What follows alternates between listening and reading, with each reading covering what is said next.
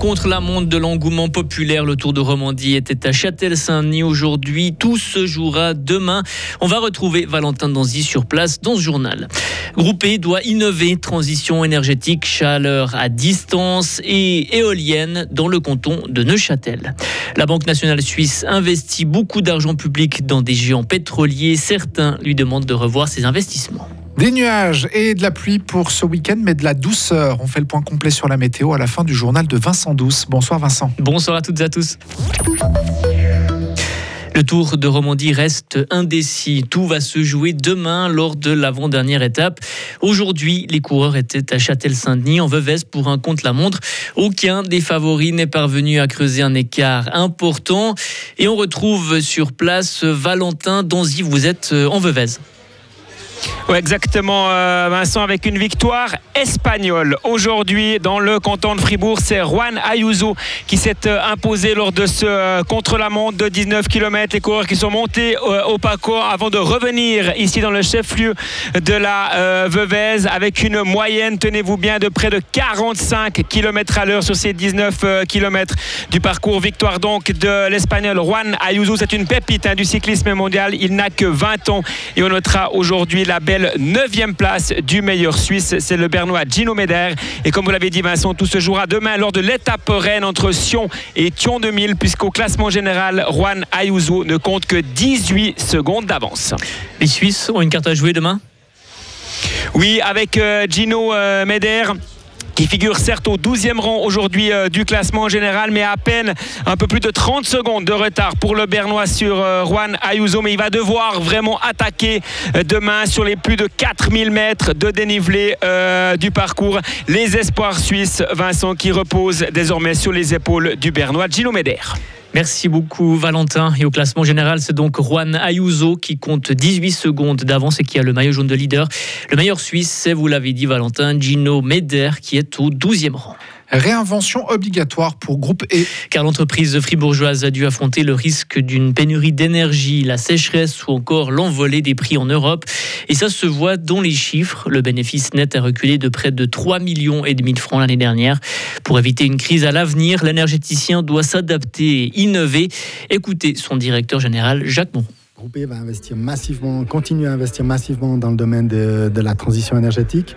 Sur la période 2023-2025, c'est un demi-milliard qui va être investi. Une part extrêmement importante, la plus importante, sera dans le domaine des réseaux de chaleur à distance, avec des projets sur l'agglomération du Grand Fribourg, un projet à Kerzers, un projet aussi sur l'entre-deux-lacs entre Neuchâtel et Bienne. On a des projets d'investissement qui sont importants dans le réseau électrique pour l'adapter en permanence, notamment à la production photovoltaïque qui se développe de manière extrêmement réjouissante.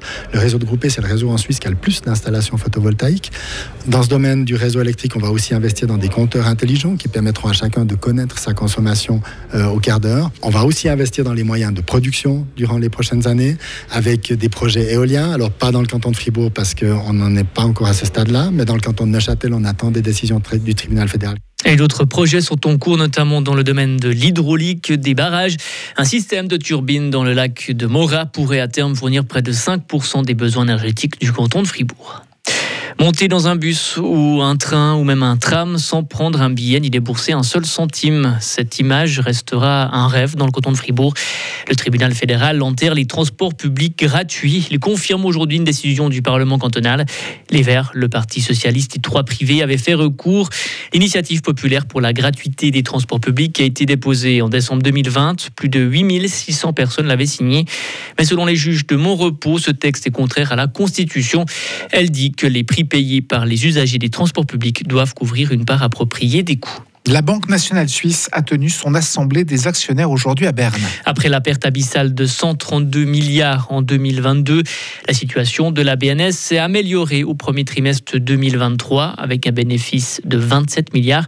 150 actionnaires très minoritaires exigent que la direction de la BNS mène une politique d'investissement climatique et environnemental cohérente. La BNS dit, elle, avoir cette préoccupation.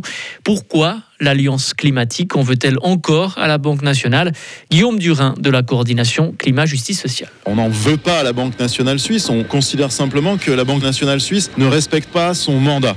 C'est-à-dire assurer la stabilité et assurer aussi l'intérêt général de la Suisse. Pourquoi est-ce qu'elle ne le fait pas? Il se trouve qu'on va vers une crise, la crise climatique, et la Banque nationale suisse investit beaucoup d'argent public dans des entreprises comme Total, Chevron, Exxon, qui commettent des dommages majeurs à l'environnement, qui sont en train d'émettre un max de gaz à effet de serre.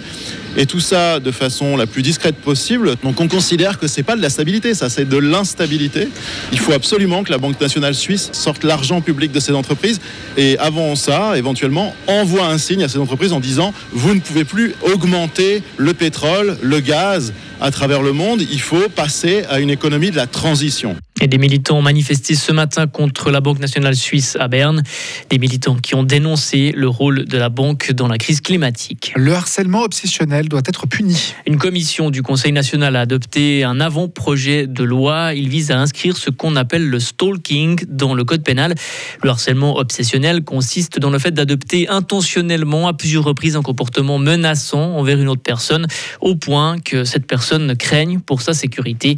Ce comportement doit être puni d'une peine privative de liberté de 3 ans au plus ou d'une peine pécuniaire, indiquent aujourd'hui les services du Parlement.